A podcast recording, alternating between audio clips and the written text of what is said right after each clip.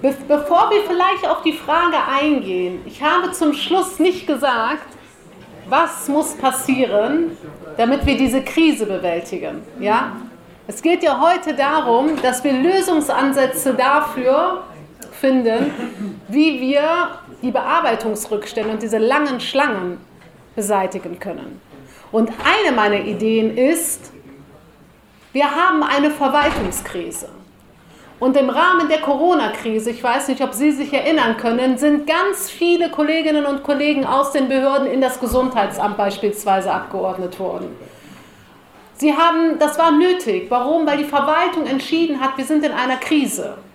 Und ich habe viele Vorteile als Beamtin, aber ein Nachteil, den ich habe, ist, dass mein Arbeitgeber jede Zeit entscheiden kann, dass er mich in einen anderen Bereich steckt. Und ich frage mich, wenn wir diese Möglichkeit haben, warum kann eine Behörde nicht entscheiden, ich gehe jetzt hin und ich setze von meinen Beamten, weiß ich nicht, 30 Prozent oder 20 Prozent um in die Ausländerbehörde, bis diese Bearbeitungsrückstände erledigt sind. Das ist eine Idee. Und ich glaube auch, dass wir unbedingt haben müssen, also die 30 Prozent, Sie haben doch sowieso, Sie haben ja sowieso einen Fachkräftemangel. Ne? Also Sie sind ja ein Kollege, dann können wir uns ja direkt mal gemeinsam unterhalten. Den Fachkräftemangel, den hatten wir doch auch im Rahmen der Corona-Krise. Da sind wir aber hingegangen und haben gesagt, wir haben einen Notstand und die Kolleginnen in den Gesundheitsämtern müssen unbedingt verstärkt werden, weil sie kriegen den Arbeitsaufwand nicht mehr bewältigt. Ja, das heißt, ich schicke qualifizierte Verwaltungsfachangestellte, teilweise Diplom-Verwaltungsfachangestellte, in das Gesundheitsamt, damit sie entweder Corona-Tests machen oder was auch immer. Fakt ist, es war nötig, weil wir in einer Krise waren. Da hatten wir auch nicht mehr Mitarbeiter. Warum ist das für den Bereich der Ausländerbehörden nicht möglich? Warum können wir nicht sagen, wir schicken gewisse Kolleginnen dahin, bis die Bearbeitungsrückstände weg sind? Antworten Sie mir gerne, weil Sie haben das ja gerade so vor sich hin aber es macht dann mehr Sinn, wenn wir, wenn wir einfach miteinander sprechen. Das kann ich ganz kurz machen, weil wir in anderen Bereichen auch diese äh, Kolleginnen nicht haben. Also wir haben überall einen Mangel, wir haben eine schwierige Situation, dass der Baubereich ist, der Sozialbereich, äh, das Thema Wohngeld, alles Mögliche. Also wir haben das Thema Rückstände, wir haben das Thema äh, fehlendes Personal, wir haben das äh, Thema, dass diejenigen, die da sind, überlastet sind und wir müssen äh, den Ball nach vorne spielen, das ist die Situation. Also von daher gibt es auch, äh, Sie wissen es ja selber, bei der Materie kaum die Möglichkeit, jemand Fachfremdes einzusetzen, weil ich brauche erstmal nicht wir brauchen einfach halt viel Zeit, um Menschen einzuarbeiten aus anderen Bereichen. Eben, es gibt keinen voraussetzungsvolleren Rechtsbereich, also das ist ein normaler Verwaltungsbereich, äh, wie das Ausländerrecht. Ja. Mhm. Also dauernd ändert sich alles. Ja. Also auch mit solchen Klappen, dass man wieder an neuen Vorschriften lernen muss. Aber das ist egal, aber wir versuchen ja trotzdem auch vor die Welle zu kommen und das ist eigentlich schon der Ansatz. Ich finde, Sie haben es alles sehr gut beschrieben, was äh, in der Analyse und in der Stimmungslage so halt äh, bei den Menschen, die unsere Ausländerbehörde besuchen, uns entgegenschlägt und dass da vielleicht auch in Kommunikation nicht so gut läuft. Aber der entscheidende Punkt irgendwie, es wird keine schnellen Lösungen geben können, aber man muss sich natürlich kleinteilig alles anhören und äh, auch gucken, äh, was den Menschen fehlt. Das machen wir ja auch jeden Tag, aber es dauert. Das ist das Thema. Ja. Und, äh, erstmal vielen Dank, dass Sie sich an dieser Diskussion beteiligen, aber das beantwortet trotzdem meine Frage nicht. Im, im, im, Rahmen, Im Rahmen der Corona-Krise hatten wir diesen Fachkräftemangel schon. Das ist der Punkt 1. Aber ich hätte einen super Vorschlag. Äh, ja, darf ich nur mal ganz kurz ja. meinen zweiten Punkt? Und Sie haben gerade Wohngeld angebracht.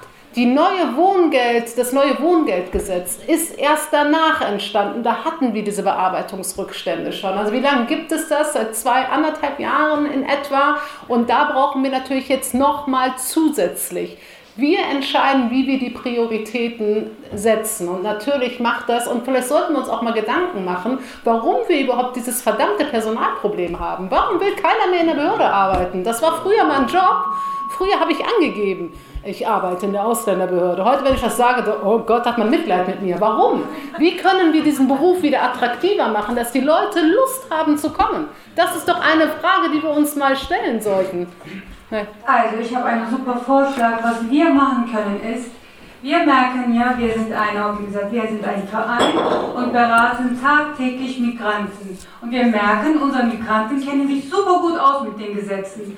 Warum machen wir nicht Projekte, in denen wir unsere Migrantinnen zu Behördelotsen äh, professionalisieren können? Dann könnten sie ein bisschen ehrenamtliches Geld verdienen und dann könnten sie so viel Verwaltungsarbeit und so viele Herausforderungen schon von vornherein lösen, dass die, die im Ausländerbehörde arbeiten, total entlastet werden. Schon im Vorhinein die Papiere, die Kopien, das brauchst du, das können wir besorgen, das erledigen wir. Wir können das alles, die Migrantenorganisationen hier in Freiburg sind also fantastisch. Wir könnten so viel Arbeit schon wegnehmen, wenn wir Fördergelder bekommen könnten. Sie wären entlastet, wir wären froh, wenn unsere ganze Ehrenamtlichen auch noch eine Ehrenamtspauschale bekommen könnten. Somit könnte so viel gelöst werden mit so einer kleinen Förderung. Ja, ich finde, ja, auf jeden Fall Applaus. Aber, aber, liebe Kollegin, was hindert Sie denn daran? Sie sind ein Verein, ja? Was hindert Sie denn daran, Fördergelder zu beantragen und dieses Projekt im Grunde genommen dann umzusetzen. Dafür brauchen Sie doch nicht das Okay der Ausländerbehörde. Aber nein, das brauche ich nicht, aber ich brauche natürlich Förderer. Also Sie brauchen im Grunde genommen einen Förderzweck. Topf, der den sagt, Förder okay, ja. ihr könnt eure Ehrenamtlichen zu Behördenlotsen umschulen, noch etwas professionalisieren. Wir müssen ja nicht die ganze Arbeit machen. Ja. Dass wir aber schon so viel Verwaltungsarbeit mit den Migrantinnen, die sowieso die Gesetze super gut kennen, mhm. manchmal besser als die, die beim Ausländerbehörde sitzen. Ja. Dann könnte man ja wirklich miteinander die ganze Zeit so toll den Ball hin und her werfen. Das würde so viel Stress sparen, so viel Bürokratie sparen. Ja, ja, ja. Ich, ich und die Ehrenamtler wären so glücklich, wenn sie ein bisschen Ehrenamtspauschale bekommen. Also äh, lösen Sie sich mal von der Ehrenamtspauschale. Ich nenne Ihnen einen Fördertopf. Ja, im Anschluss, weil die Bundesbeauftragte für Integration hat im vorletzten Jahr genau für solche Zwecke Fördergelder zur Verfügung gestellt. Aber ja? Die sind so. Die sind nicht nein, nein, die sind nicht minimal. Wir reden von einem Bundesförderprojekt. Die sind auch nicht minimal.